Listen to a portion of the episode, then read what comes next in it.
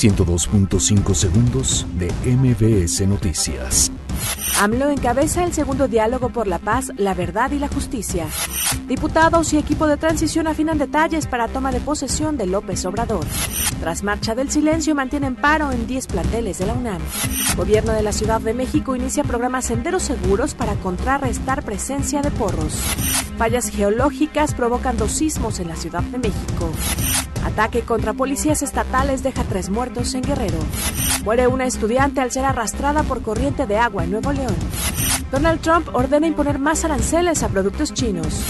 Servicios de emergencia trabajan en inundaciones provocadas por Florence en Carolina del Norte. Canelo Álvarez y Golovkin sostendrán su segundo combate este sábado en Las Vegas. 102.5 segundos de MBS Noticias.